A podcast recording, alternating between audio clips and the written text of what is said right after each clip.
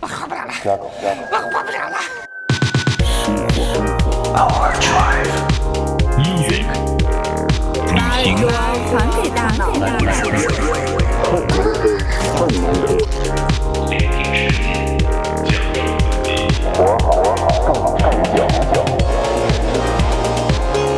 ，This is Overdrive FM。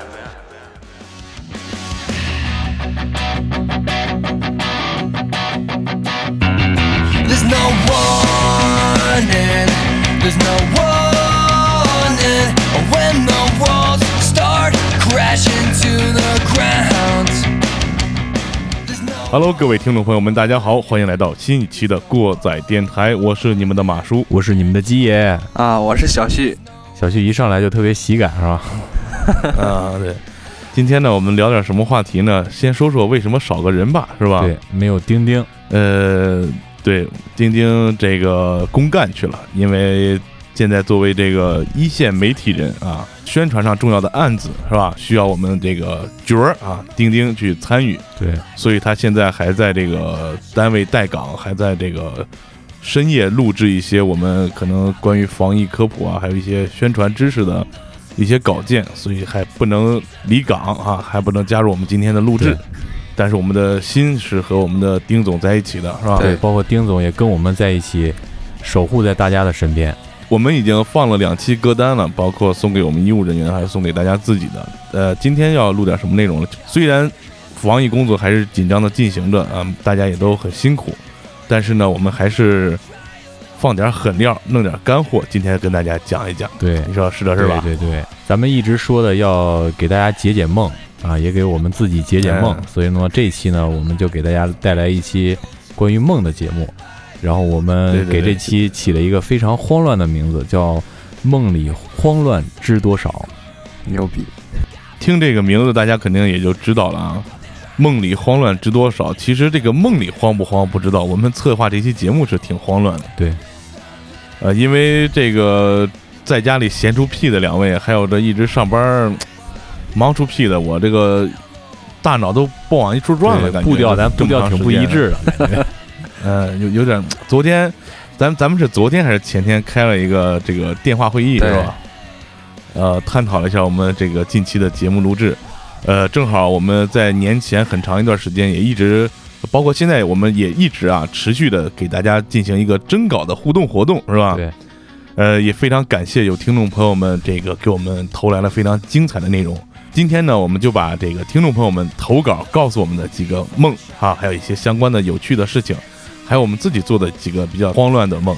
跟大家糅合到一块儿，讲述这么一期故事对，。这也算是过载西梦的第一期节目。啊，在讲述的这个同时呢，我们也尝试着去深入这个梦境，去把它能够小小的解释一下，对，解啊读一下。对，呃，就是解完就更更慌乱了嘛。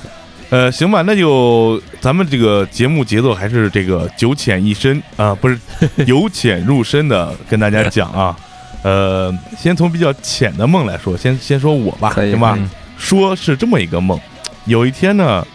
这个我梦见了我们听众里边经常留言也会念叨的这个你舅姥爷的二大爷，嗯，这是一什么主呢？这是我之前一个同事，一个大哥啊。我们梦见什么事儿了啊？我们俩一块儿到了一个演出的这种地下音乐小酒吧， Live House 对，是个小 live house，然后有酒吧吧台什么，有的有人喝酒，在哪儿呢？在这个邯郸的魔福，非常著名的 Live House 对。但是我一次没去过啊，但是我梦见这个地方，我觉得就是这地方。哦。然 后我你这句话说的太没水平了。然后去了以后就看见谁呢？看见这个咱们这个小冉，还记得过载有一期这个 international，对，我们这个远赴邯郸啊，去采访这个 Eason 啊，DJ Eason，梦见小冉跟一伙伙计在那儿喝酒呢，见了我就拉着我过去喝，我一看他们这状态啊，不知道是喝花了还是飞大了，反正就挺乱糟，我就没跟他们一块儿。哦，是吧？就就就啊，就说得就挺假特别有定力啊。然后呢，就去看演出嘛。对，这个一个乐队演出啊，主唱是一姑娘，长得还挺漂亮，哦，就瞅见这但个，是也没记住长啥样，就感觉就是梦醒的时候，当时记下来，感觉应该是个挺好看的主唱。但是呢，这个架子鼓，这鼓手的架子鼓啊，嗯，只有一个军鼓，还有一个破镲，就感觉是一个嗯民谣演出的一个这个配置。但是哦其实呢，他们好像是个重型朋克那一类的，反正就这样。啊，然后我就不知道我从哪儿捞摸出来一个嗯手镲，啊，哦，就是手镲，就是完了，我有一个镲，我没锤儿，我就拿手拍着，嗯我就在底下拿手指头跟着上面节奏，我就啪啪啪在底下打镲。 后来这拿那手指头打，你知道手指头是肉的，打那声儿就特别闷嘛。嗯，后来演出快结束了，这鼓手实在是败兴，顶不住了，他下来给我一东西，给我一什么呢？就家里买猕猴桃都买过吧？啊现在叫现在叫什么？现在叫奇异果对是吧？啊对， 那盒里一般给你带一个那个剥猕猴桃的那个那个小塑料片儿，哦，跟勺似的，然后那那那给给我一个这玩意儿，跟我说什么呀？用这玩意儿敲着脆，哦，然后这个鼓手就败兴就走了。这走了以后，乐队想继续演，没有鼓手，这怎么办啊？哎，这这伙就贝斯、吉他就就就过来问说：“哥们儿，你行不行啊？这这这，我们这缺一人。”我说：“我可以试试，但是水平不一定比你刚才让我气走那个强哪儿去。啊然后就 就然后就上去了啊，上去就发现啊，他这军鼓啊、通鼓啊这些东西摆的都不对，嗯，我就把它摆摆摆摆整理整理，整理完以后，我发现哎， 这玩意儿不是一套架子鼓，这是那个街边儿你看着从那国道上走那路边卖的那种玩具鼓，哦， 它是一套这玩意儿。我当时我就心说，我说这他妈什么这玩意儿怎么玩儿啊？这玩意儿是吧？然后我就一看，哎，我一扫啊，这个舞台底下有一大地鼓。我说，你看，这不是有正经鼓吗？为什么不去弄这个去啊？嗯，然后我就过去拾掇拾掇这个正经这个大地鼓，结果到这儿发现这套架子鼓啊是个什么玩意儿啊？就这个地鼓是在一个黄花梨的方框子里好装着的，哦，有点像那个，有点像那个大鼓那个敲大鼓那个、哦那个架子，嗯就那么个玩意编儿，钟是吧？结果就抬不上舞 台，就有点像那个，有点像那个，但是放的是一个这个架子鼓的地鼓，结结果呢就就太沉了，不是。嗯，太沉就抬不动，抬不动呢，我说那就这样吧，咱就在舞台边上这架子鼓啊，就在舞台边上就着这个地鼓，然后再摆一套，就在这个舞台边上演演，舞台边上敲。结果正调着调着这些东西呢啊，这乐队说他们演不了了，哦，我说咋回事儿？他说因为他们是来暖场的，这个正主来了，然后他们就走了。完事儿来这乐队更搞笑啊，这乐队我也不认识是哪个乐队，就是人家已经暖完场，他们还没有调音儿。啊，啊，一伙人就开始上去鼓捣，结果这个这个正主这鼓鼓手一上去就傻眼了，就看见那套玩具鼓了。 我我我说哥们儿，你看舞台边上正这这有这有一套鼓，我正这这个这个正经鼓，我正鼓捣着呢。这个这个舞台场景在我印象中是什么样啊？就感觉那个呃路演呀、或者在什么商场门口，这个舞台啊底下是好高的台阶儿，就水泥磨的台阶儿，然后在哦上边儿是一个舞台，感觉后边儿贴的那个就是那个呃塑胶喷绘那种感觉，就是特别啊一破看你就真的没去过魔服，但是我感觉那地方就是魔服，啊然后就开始跟他们鼓捣这个梦，基本就商量到这儿，啊就就哦就就这么没个了梦。你这个梦确实挺混乱的，就是完全不着调的一个 梦。对，哪儿跟哪儿都不挨着。嗯什么呀？做的混了吧唧的，我感觉就是可能你好长时间没有演出了，想敲鼓呢。要么就是晚上睡太晚了，我感觉可能是好长时间没喝酒了。哦，对，也也有这个可能，因 为也有也有可啊，。对，也有这个可能。我觉得第二个可能性大一点儿，但是我有点好奇的是，为啥没有浩哥？哦，对，为什么没有浩哥？就是为什么没有浩 哥？显然他在你是心中的分量是不够的。吧显然是浩哥，浩哥从那个疫情出现之前的两个多月 嗯，都没跟我们一块儿喝过酒了。哦，你看浩浩哥做这个预防工作啊， 对，就是浩哥来上了两期节目之后，我们基本上就没在一块儿喝过酒了。是不是要掰啊？ 可能是过载电台给这雪掰了，可能是有有有这有这可能啊。 不过最近最近没有休息好，我在这个讲完梦之后，再给大家插一个小片段。我最近不是一直在门口值班嘛，就是值大夜嘛，就是下班了，人家五点半，啊，我开始值到第二天早上八点。然后我跟我那大哥，我们前后夜，他我让他先睡会儿，我不是比较能熬嘛，我就先熬这个前半夜。嗯，大约熬到两点多三点的时候，他过来换我。他换我呢，我就躺在这个我们值班是在门口值班啊，门口是这个保安室，保安室里有有一个单人床可以睡觉。嗯那天可能就是最最近不是一直也没有休息嘛，感觉可能太累了。我原来睡觉有这么个毛病，最近没有再复发过，但是但是那一天又发生了，是个什么事儿呢？就是我有睡觉的时候好打转儿，转儿不知道你们有这个事儿没有？没有，我睡觉的时候好好在床上打转儿。 我三点来钟睡着的，然后我醒的时候差不多是七点。这个床啊，旁边放了一凳子，就跟咱们工作室这凳子差不多，有一个那个扶手在边上。啊我醒的时候，我发现我的脑袋是在这个凳子的扶手上，哦，就没在这个床上。嗯，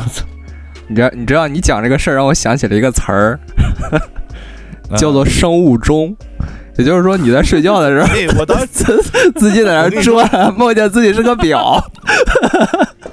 我我跟你说，我当时还没有这么想啊，我当时还没有这么想，嗯这不是值完夜班了吗？早上就是八点钟下下班嘛，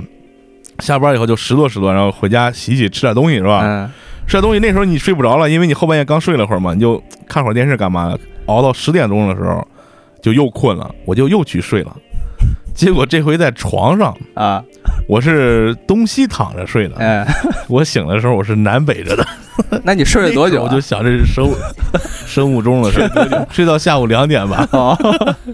十点多睡到下午两点多。啊，嗯，行，那时候我就想到，这他妈真成生物钟了，转一圈又转圈了，感觉。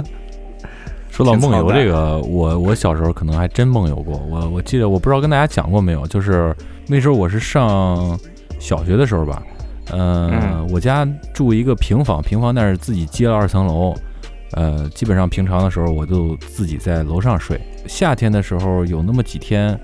就是老睡不好，啊，每个月都有那几天，然后我妈就说：“你就来楼下睡吧。”但是楼下没我地儿，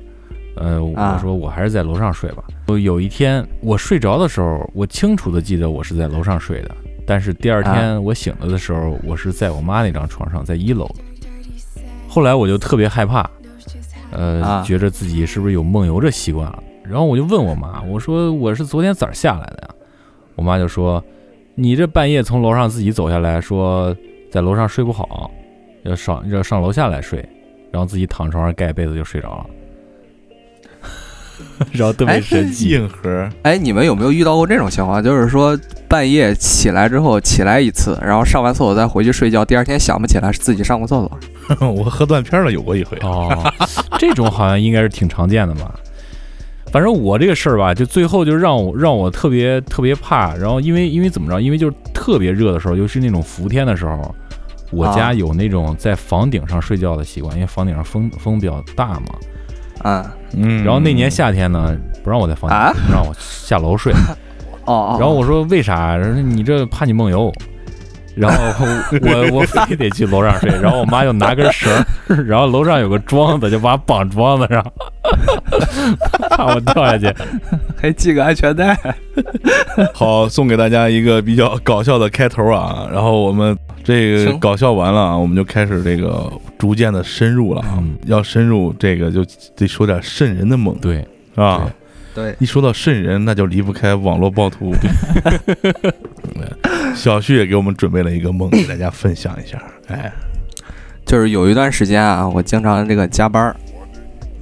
可能就是回到家就倒头就睡。就有一有一天晚上我睡着了之后，就梦见个啥呀？有一个女孩儿，就是我也不知道是怎么怎么跟我是个什么关系，反正看在梦里她跟我挺亲近的，就拉着我的手，哦，估计我俩是就跟你聊过微信，就我俩就经陌常生人加的还是就我俩就我俩在街上晃，就转转转，然后这个女孩就跟我说， 那个她同学告诉她，就是说吃人肉，就是说吃人肉怎么着啊，有个讲，有个有个有个说法，如果说你今天今天吃了人肉，然后你今天晚上没有发生任何奇怪的事儿，嗯，平安度过这一个晚上，从第二天开始，大富大贵，就是嚯，嗯有钱，财运滚滚来，就是那劲儿。嗯，然后，然后这闺女就跟我说，她有个同学吃了，然后当天晚上没事儿，第二天就是反正看着也不赖，就说可能、嗯，嗯可能这个有用？对是吧可能有用，就是说概率没那么高，就是晚上出事儿这个概率可能没那么高。他他吃了没事儿，咱也去吃嗯吧。他就撺掇我去吃，然后其实我是不想去了，你知道吧？因为有风险。嗯 然后然后他就拉着我，能然能后没他有风险吗？对，然后他就拉着我跑到一个馆子里头，是卖人肉的馆子。这卖人肉的都能合法经营了，我天！做做梦了，做梦了。就是那个锅里头有一个人，就是那个人在这个锅里头被煮，但是这个人已经不完整了，嗯因为很多地方都已经露出骨头了，然后脸已经煮化了，我就是还是有肉在脸上的，就是那种劲儿。然后那个很多这个馆子里头还很多人，你知道吧？就很多人在吃。然后我我俩他他这个女孩就拉着我进去，坐在那个座位上，你知道吧？这个这个时候就店里头那个服务员就问我俩吃啥，这个小姑娘轻车熟路点了两碗人肠儿，就是那个肠子 端上来了我。天，人肠儿端上来了，然后里头就有一小截肠子，然后然后这个姑娘就开始吃，然后我在旁边我就不想吃，但是那个姑娘吃的时候，我又不好不好意思，然后这个时候那个服务员就站在我对面，他就看着我，就是意思我不吃他就得看着我吃，就那劲儿，然后我就。没办法，我看那姑娘快吃完了，我就一口把这个连汤啊带这个肠子直接就吞到肚子里了，就给咽下去了哦没嚼嚼，没没有没有没敢嚼，直接就咽下去了。然后我俩就出来了，出来之后我就回家。这个时候刚到家，我表姐敲门，敲我家门进来，然后这时候我妈问她咋了，我表姐说我吃人肉了。我表姐一说这，我我妈的反应就是啊，你咋吃这个了哦，？你表姐也吃人肉了？ 嗯，然后我跟我妈说我也吃了，我妈就开始把门关好了，把窗户关严了，就说你俩今天晚上在这儿待着啊，哪儿也别去啊，就是这劲儿，把今天晚上度过。估计你妈也知道，就是这个传说是吧？对，不是说知道这个传说，我感觉梦里头所有人好像对这个事儿都知道，你知道都知道了是吗？吧？啊嗯然后，然后我坐在我家沙发上，就害怕，左看看右看看，左看看右看看，生怕出点啥事儿。这个时候就听见有人当当当使劲砸我家门儿，挺害怕的。那时候我表姐就开始尖叫了，我就往我表姐那儿跑，表姐指着那个窗户，我家的一个窗户上，用哈气哈出来一一堆雾，然后在那个雾上写了一段话，然后底下写了个人名字。我表姐指着那个人名字说，她吃的那个人肉的那个人，就是这个名字，我操！咦，就出事儿了。然后我表姐就我我当时就吓得我就一下，然后我就赶紧我我我往屋里跑，因为我表姐出事儿了，但是我好像还没出事儿，我就赶紧往那个屋中间跑。这个时候又听见当一声，就比刚才敲门的声音更大的一一声响声，一下砸的我就我就意识到肯定是我的事儿来了，就一下把我吓醒。醒了之后，我就看那个漆黑黑漆漆的屋子里头，我就分不清到底是梦里头有人敲门，还是现实生活中有人敲门。我那一晚上就，反正后半夜就没怎么睡好。我操，是不是房东敲你门啊了？你拉倒吧，那个女房东是吧？ 那这个梦咱这个解读一下，这个说明了什么问题呢？为什么会做这个梦啊呢？你看，从小旭描述这个饭店的场景，还有这个锅呀，干嘛的，是吧？然后他吃的这个东西连汤带肉的，我怀疑他最近是那会儿就是想喝羊汤了。对我，我觉得他描述这场景就特别像羊汤馆子。嗯，，但是为什么会梦见吃人？说明这个人的这个内心啊是，非常阴暗的。在他的潜意识里边，嗯，有一些想法。 还是在这儿就在这儿就提醒一下我那个线下想找我要小旭联系方式的粉丝啊，我靠！自己掂量点儿，是吧 掂量自己掂量点看儿。能不 能 hold 得住，掂量掂 量。靠！那小旭你自己有没有这个，就是想回想一下这个梦究竟就是为什么会做这个梦呢？其实我后来真在网上查了一下梦见吃人肉到底是怎么回事儿，嗯，可能真的是跟这个那段时间工作压力比较大有关系。压力大就吃人肉啊？不一定，不一定，可能是，可能是这个哎，我也说不清，反正就是可能是跟那个压力大有关系，就是容易乱想一些事儿。既然都把这个事儿引引到这上面了，是吧？那咱们就进入我们听众给我们投稿的了啊。啊，呃，收到了很多听众的投稿啊，关于梦的，今天就挑出来两个跟大家讲讲。首先这，这个名字就非常带感啊，一具无头女尸。 哎，这个跟我刚才吃人肉那啊个场景挺像。这具无头女尸呢，给我们投稿了一个她做过的梦，而且还是一个连环梦嗯啊。她是这么跟我们说的，她说做这个梦啊，已经隔了时间比较长了，就是她当时上学的时候做的梦。呃，这个梦是三天的一个连环梦，但是剧情就比较模糊了。倒退到当年也还能想起来应该，但是现在的话，只能简单的跟咱们讲一讲。记得什么呢？就是她梦见的是她小时候啊，在她奶奶家这个阳台上扒着窗户往外边看。这个习惯呢，也是她就是现实生活中啊，就没事儿喜欢在奶奶家的时候就扒着这个阳台往外边看，因为他们她奶奶住的是这个顶层，小区每号楼之间啊，这个楼距也不是很远，可以看见对过那一栋楼的天台。嗯，这时候呢，他就扒着往那儿看啊，就看见有很多的这个尸体，啊，嗯我靠，有很多的尸体。我靠，牛逼！这个天台上这些尸体啊，横七竖八的就在那个天台上躺着。嗯，啊，他印象当中啊，短头发的比较多，应该大部分是男尸。他觉着啊我，靠，就身上穿的都是有破洞的旧衣服，特别像囚服，还是那种灰蓝色的。哦，啊，身上呢还有血迹。至于这个是怎么致死还是怎么干的，这个就想不起来当时梦里有没有梦到了啊。嗯，三天的梦啊，都是趴这个阳台啊去看那个对过那个楼天台上这些尸体我，操，而且后边这两天这个梦里啊，这个尸体啊越来越多，好，有一部分尸体就从那个天台上已经就是招不下，已经掉到楼下小区车车顶上了。他们有的呀还会动，哦，这个动是怎么动呢？就不是说来回跑着动啊，就类似于那个没死透的那种动。哦，抽搐，哦，就是抽搐挪一下，挪一下啊，哦抽一下啊，神经抽搐这个是吧啊有奄奄一息的感觉。哎呦，我天但是他当时他说在梦里啊，觉得就是看见这些尸体啊，不是很奇怪，也不是很害怕，嗯，就一直在这个阳台上，就每天就看着这些尸体。就是这说这三天呀、也没什么剧情，就是这个尸体啊，一天比一天多，就堆成个小山了，在这个对面的楼的天台上。好，说这个里边还有一个比较恐怖的事啊，就说这个他问说不知道咱们知不知道这个原来那个老式的楼房啊，嗯每层楼道里啊有一个方便居民倒垃圾的口儿，哦，知你们道知道吗？知道，是的，上边啊都是有个插销关着这个门儿的，就是一般都是清洁工、回收垃圾的人才会去打开，就是那个楼外边那个对，最底下那个那个那个地方。对，不知道为什么，就是他在梦里啊，就突然从阳台上啊就跑到这个楼底下嗯，去把那个垃圾道的那个门儿打开了。哦，打开了，发现啊就里边不是垃圾，而是他在天台上看到那些尸体啊，哦，就争先恐后的就从那个垃圾道里就涌出来了，我好操，然后就给吓醒了。哎呦，我天，讲了这么个故事，我操，这真个棒这个挺邪的，这个，对，再结合上这位给我们投稿了听众的这个名字是吧？这个这个名字是吧？我就甚至怀疑你这个玩意儿 这个听众是不是一个真实的听众存在？对真选我，啊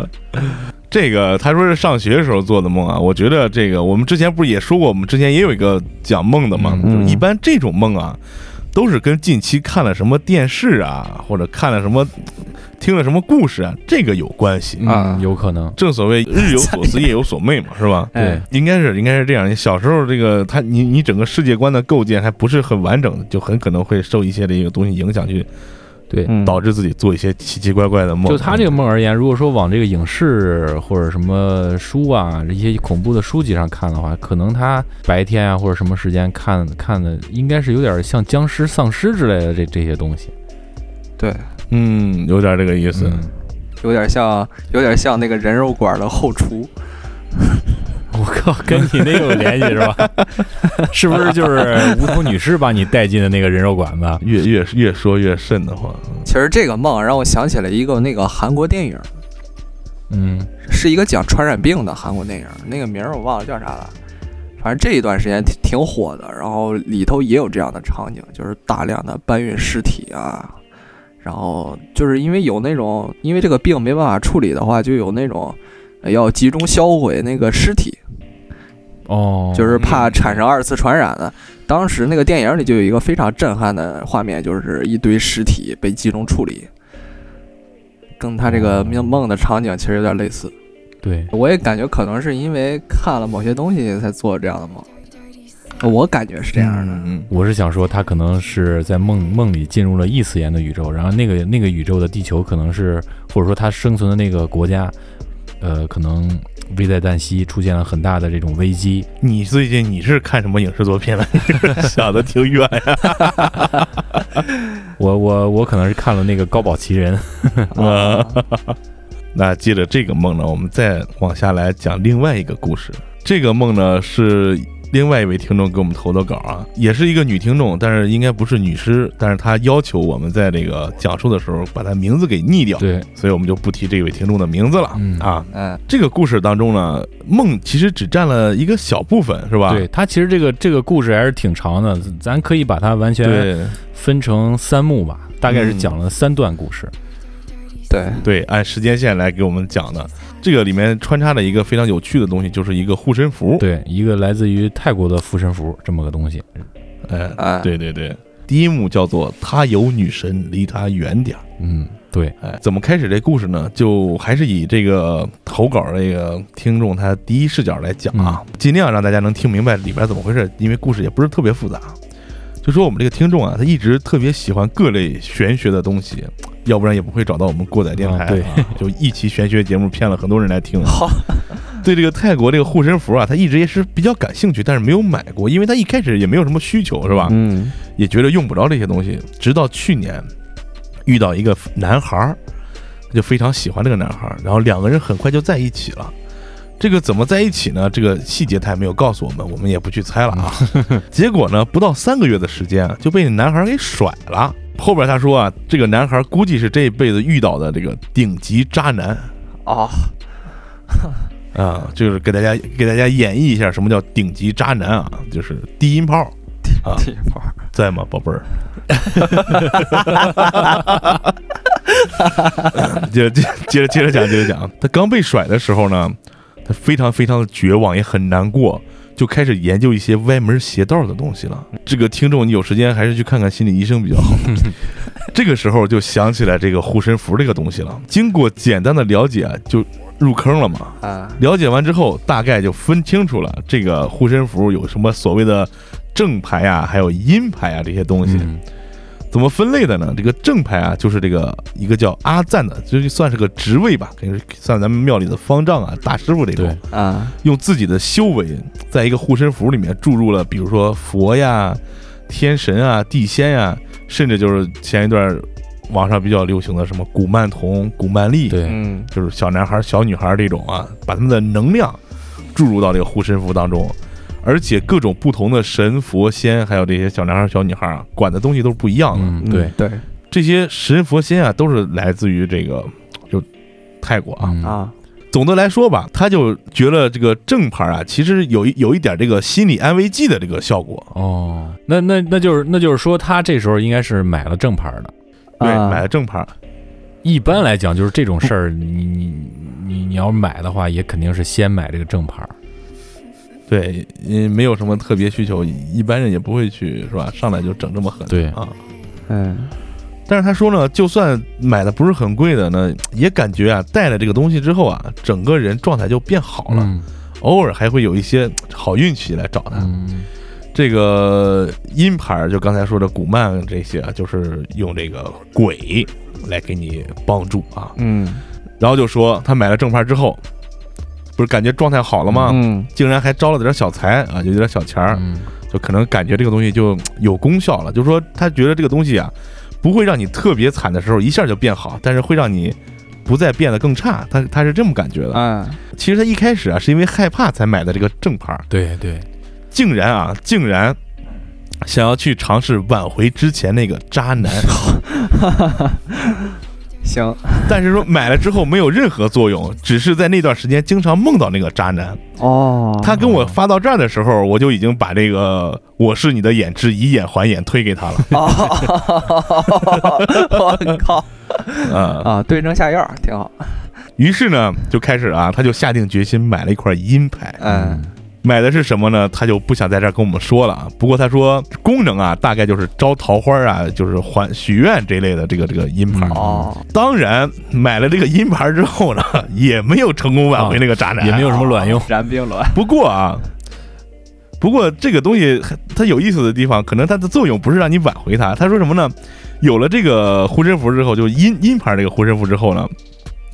他就陆陆续续的发现那个渣男啊存在各种问题。哦，后来发现，认清这个人他真竟然正的被面那个目了，就。对，然后认清这个人的真正面目之后呢，他就把这个人给放下了。开天眼了，其实换句话讲，也是个好事儿的，是吧？哎，对，哦对对对对对，嗯。说这么多护身符的事儿呢，他其实想跟我们说啊，这是一个梦的投稿，为什么呢？因为他下面开始讲这个梦了啊，哦，说他放下这个渣男之后啊，陆陆续续真的就是桃花运多了起来。嗯， 哎，啊、在这儿呢，他他跟我们说，他自己觉得自己长得还 OK，只是性格有一些小问题。在这儿呢，这这个一般说自己长得还 OK，只是性格有一些小问题的，就基本就是长得挺好看，但是脾气儿真是不能惯， 估计就是这种感 觉啊、哦，我说这些不要生气啊，你如果听到我们这期节目啊，估计就这劲儿吧，是吧？有些小问题，就感觉说去医院了。我有个朋友阳痿，什么什么鬼？哦我靠，其实 就是他妈接着自己有说，接着说，问题接着了接着说，接着说， 接着说，接着说啊！这个时候呢，他就遇到了男孩 A，比他小五岁，啊，对他是各种穷追不舍。他觉得啊，这的确这个年龄太小了，这个小男孩就没有想继续发展。嗯，好不过实在是禁不住穷追不舍，准备跟他接触一下啊，哦，跟见见面什么的接触啊。啊，这在这儿给所有这个还单身的男青年们说，如果喜欢女孩的话，一定要穷追不舍。哎，对对对，穷追不舍啊！当天晚上啊，他就把这个护身符啊放在枕头边上睡着了。他在这儿就建议大家，如果买了以后不要放在枕头边睡觉，好像不太好。嗯，就做梦啊，梦见一个女的坐在我床头，跟我说，啊，这个男孩 A 呀、已经有自己的女神了。你不要跟他谈恋爱，我在梦里还跟他说真的假的呀？就说这，我们这听众还是问这女的是真的假的呀？啊，嗯，然后那女的跟我说，你总会知道的，就告诉他你总会知道的。好，哦然后他就醒了，醒了以后就决定啊，还是离这个男孩远一点吧，因为他自己也挺害怕谈恋爱，怕受伤的，毕竟刚刚经历了渣男嘛。嗯对而且这个男孩岁数比后较来这个小，转折就非常有意思了啊，嗯大概过了才一个礼拜左右啊。他就去一个朋友开的店里，就是这个老板是他朋友，但是也认识这个男孩儿，嗯但是不知道这个男孩儿追他，哦，结果他们到店里跟着老板闲聊的时候，老板就说什么呀？说这男孩啊，前两天跟他女神来店里表白成功了。好，真灵啊，哎，你说说这玩意儿，哼哼哼哼，咱们怎么解也解不明白了啊！这个我感觉， 对，反正我们这期节目，咱来把他这个事儿说出来，并不是要推销这个产品啊，只是 说单独的，他这是一个梦，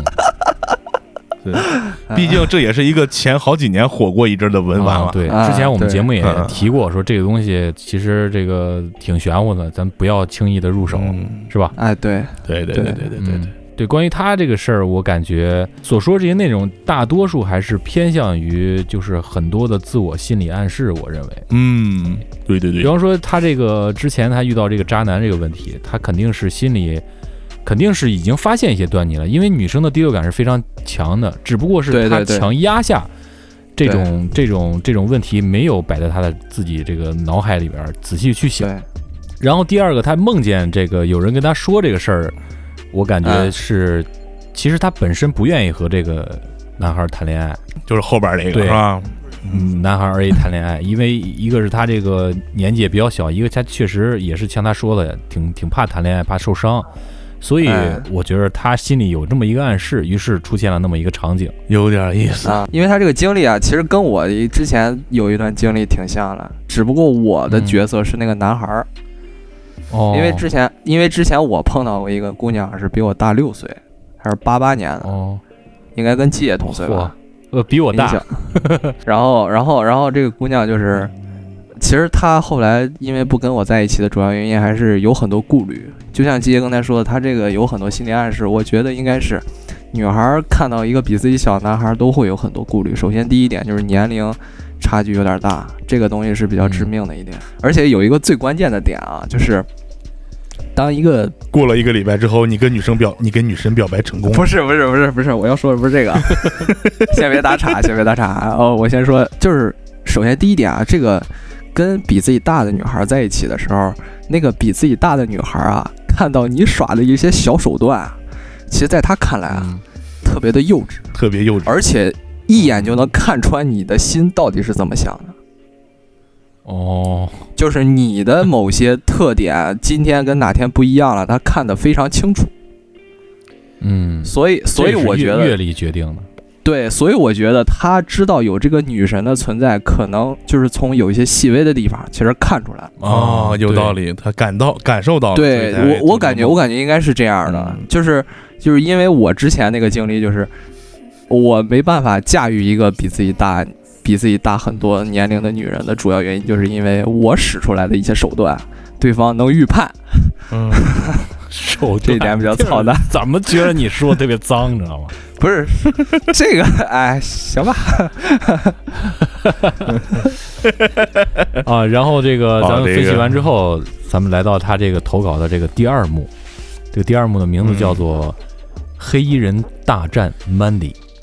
然后故事的内容是回到这个泰国这个护身符这个话题上啊，其实请到这个阴牌的人啊，一半一般人都会给他起一个名字，就像这个你养一个小猫小狗，你拿过来之后也会给它起一个名字似的。哦，嗯这有养着呗，对对对啊这有一天晚上呢，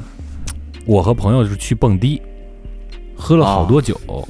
然后这个朋友呢就跟他一起回了这个宾馆，因为当天是太晚了，没敢回家。他还特意说明了，因为是两个女孩，所以没有故事，请大家不要再等了。其实这个两个女孩的故事更有意思。对，我觉得啊也是， 我去但，是他后面写，但是他后面写，呃，他们两个就这么睡着了。睡着睡着呢，我就被鬼压床了，看见了两个黑衣人站在我和我朋友的床边，看着我。 啊，这时候呢，我就特别害怕，想说话，想叫，想动，但是都动不了。哎，然后就在心里默默的这个想，默默的念、m a n d y Mandy 就是他给他自己那个阴牌起的那个名字。哦， Mandy，快来帮帮我，把他们赶走。我很害怕。啊，然后这时候就感觉一阵风吹过，我就醒过来了。这个哦房间里什么都没有。反过头来，我就问我的朋友：“你昨天晚上有没有被鬼压床？”他说没有。哦。嗯，然后后来这个经过这件事儿之后呢，就去网上查了一下，看见了哎论坛里的很多帖子，啊，说的内容都神乎其神。但是呢，这位听众买了这个东西之后，这么一两年的时间里，一共就经历了这两件事儿，就是之前第一幕说的事儿和这个黑衣人大战 Mandy，就这两件事儿。就其实挺玄乎，就是个鬼压床的故事。说到最后嗯是吧？对对，嗯，鬼压床是为什么呢？咱们之前节目里也分析过，嗯对嗯这就不再细说了啊。这个其实就是你喝啊多了，这个这个解读的话，只能这么解读是吧？啊，对。对对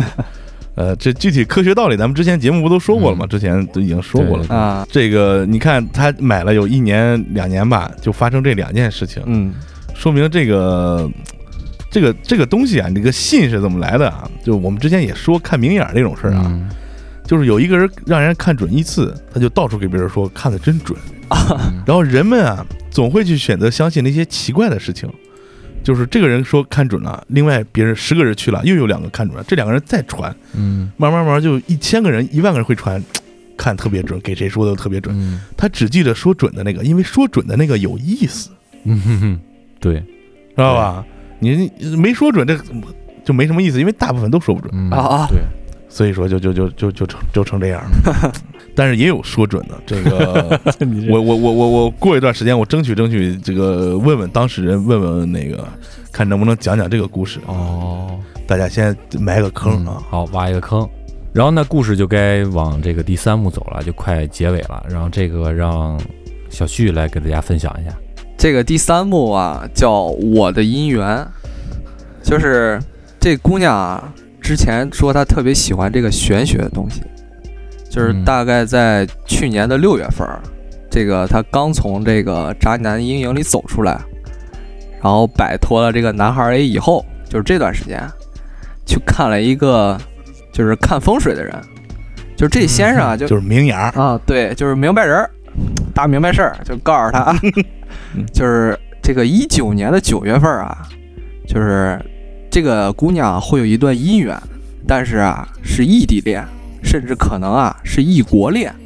就是跨国的。嗯嗯嗯，哦，这个这个姑娘当时就非常不屑，就本身这姑娘是一个属于很粘人的这么一个，就是喜欢性格贴着自己的对象的这么一个人，她根本就不可能去谈什么这个异地恋，就更别说异国恋了。嗯但是在这个一九年的七月份底，这姑娘去给她一个朋友啊当伴娘，认识了一个伴郎。那这个伴郎啊就比较有意思了，就是八月底准备出国留学，嗯哎，正好能跟之前说那个话能差不多能对上。那后来啊啊对，他俩就开始暧昧了，就一直到九月份的一二号吧，他就开始突然失联了。然后后来啊，他这个姑娘就没憋住，就问这个男生怎么了。男生说：“这个国外这个学习太忙了，有空再联系吧。”其实这话儿已经说得很明白了，就是国外，我嗯马上要去国外留学了，这可能有空再联系吧，意思就是别联系了呗。这姑娘啊，嗯对，当时这就明白了，就没再说再联系。但是啊，他这时候就想之前那个大明白说那个话儿，说姻缘这时间时间虽然说差不多能对上吧，但是这个姻缘它不是最后没成嘛。嗯，但是是过了两天还是九月份儿，就是一个小学同学就开始找这姑娘说，他回这个 A 市了，也不知道哪儿吧，反正可能是他的住城在市这。地方吧，对，然后后来，后来就是他们每天一起玩儿。这个这个这个男孩儿住在 B 市，并且是，呃，在外国留学，但是他们俩这个进展很快，然后九月底他们俩就建立关系了，而且正式开始异地恋，可能马上也要异国恋了。嗯就是这个目前发展还挺顺利的。其实这儿的话，这个姑娘就开始想之前大明白说的事儿，可能这个这个风水先生吧，说这个九月份的姻缘可能指的是这件事儿，听起来还挺、啊，就后边这个，对，还挺灵的。嗯，他说的这个其实就是在就是七月底的时候，他已经已经产生了这个心理暗示，是吧？嗯正好有这个伴郎，然后跟他聊，跟他比较暧昧，然后他就可能那时候就已经在想了，哎，说是哎是不是这个男孩啊？对结果到刚到九月份就那男的就窜了， 就啊跑了，，对，对，嗯，这赶紧让结果地又方来一个，哎。就得嗯赶紧让地方。哎，真对，还让地方来了，然后后边来这就得着了，就对就得得着了，对啊他这个是他最后这一段事儿，其实让我想起了我以前做的一个梦。我不知道你们以前没有有没有听过一个故事，嗯就是有一个书生啊，跟一个女的非常恩爱，然后他跟这个女孩儿嗯嗯谈恋爱、热恋的情况下，突然有一天，这个女孩儿啊，以闪电的速度嫁给了另外一个人儿，嗯然后这个书生就特别不能理解。就就就就就问这个女孩儿，这个女孩儿说：“我跟我现在的这个马上要结婚这个男人，他们才是要走完下半生的人。”哦，但是啊，我也非常荣幸能跟你一起走过一段时间，反正就这意思吧。然后这个书生就有点接受不了，他就去了一个寺寺庙里烧香，然后碰见一老和尚，书生就跟这个老和尚把这个自己的这个一段经历跟老和尚说了，也说出了自己的苦恼。然后这老和尚就说：“我来告诉你为什么你不能娶这个姑娘为妻。”哦这老这个老和尚就画了两幅画，嗯第一幅画是什么呀？就是一个女人的尸体躺在路边儿，就是放在路边儿。嗯哼，第一个经过的人给这个女尸披了件衣服，就是把这个女尸拿一件衣服给盖上了。哦第二幅画是一个男孩儿路过，也是路过这条路，然后这个女尸身上盖着衣服，然后但这个男孩儿呢，把这个挖了一个土坑，把这个女尸放到土坑里埋了。然后这个老和尚就给这个、这个老和尚就给这个书生说：“你呢是第一幅画的那个人，他为什么跟你谈恋爱、哦是报那一件衣服之恩。”但是他要跟第二幅画这个男的要结婚，为什么呢？因为他他把这个女尸给安葬了。哦，哦我为啥要讲这个故事呢？因为啊，我有一天晚上把这个梦给做了一遍，就是这跟这个故事一模一样。我就是里面那个书生，跟跟一个女孩谈恋爱，谈的特别爽，但突然有一天，这女孩给我打电话说她结婚了。结婚了之后，我就去问那个女孩，然后后来后来的事儿就跟那个故事发展的一模一样。我也跑一个寺庙问了一个大明白，你肯定是先知道这个事儿，然后你就做了这个梦。对对对，是先知道这个事儿，后来做了梦。嗯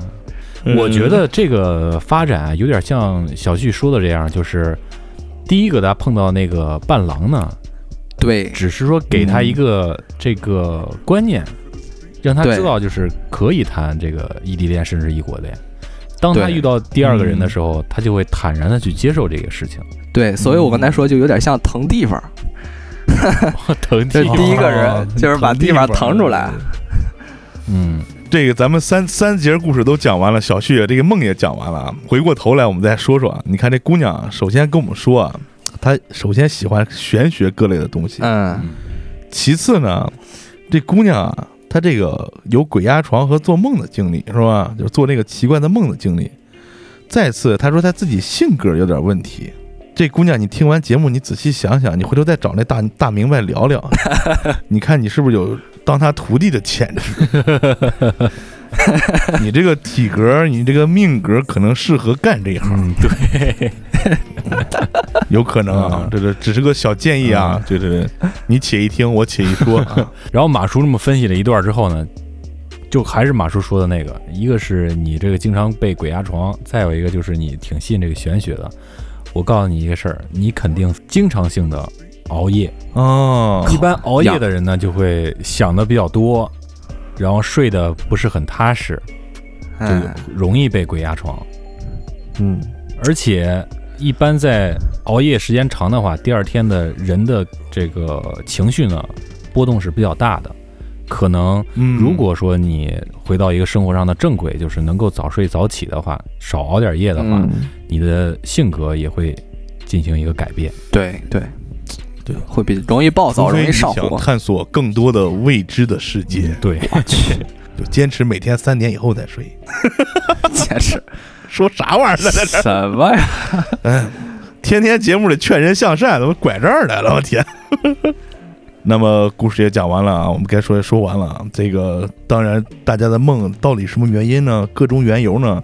还是希望大家嗯展开丰富的联想，嗯哼，在留言里边儿跟我们进行交流和沟通。对，啊对吧，对，呃，同时也非常感谢两位听众朋友们对我们这个嗯非常给力的投稿、嗯啊。对，希望更多这个对我们节目内容有兴趣，但是现在还没有下定决心参与进我们节目的这个听众朋友们，动动你的键盘，动动你的鼠标啊，大家一起嘖互动一下，交流交流你身边的故事。嗯对，正好这段时间，如果你上班也是在家里的话，或者说还没有让你出小区门的话，你可以在这段时间内可以想一下对，把它积累一憋下，点坏是吧？给我们发对对 对私信对对或者发邮件，把你的投稿发过来。嗯，另外再说一件事，就是我们之前不是有一期就是嗯没有念大家留言嘛，因为因为工作的工作，在家待着在家待着，人凑不到一块儿也是。嗯感觉念留言的时候感觉也不是很好，所以说我们这个这一期留言也放缓一下，嗯，对，对等到我们下期再跟大家念，嗯好吧？好嘞，嗯那我们本期的节目就跟大家聊到这儿，哎感谢大家的收听，哎我是你们的马叔，我是你们的鸡爷，哎，我是小旭，呃，就这吧。拜拜。拜拜。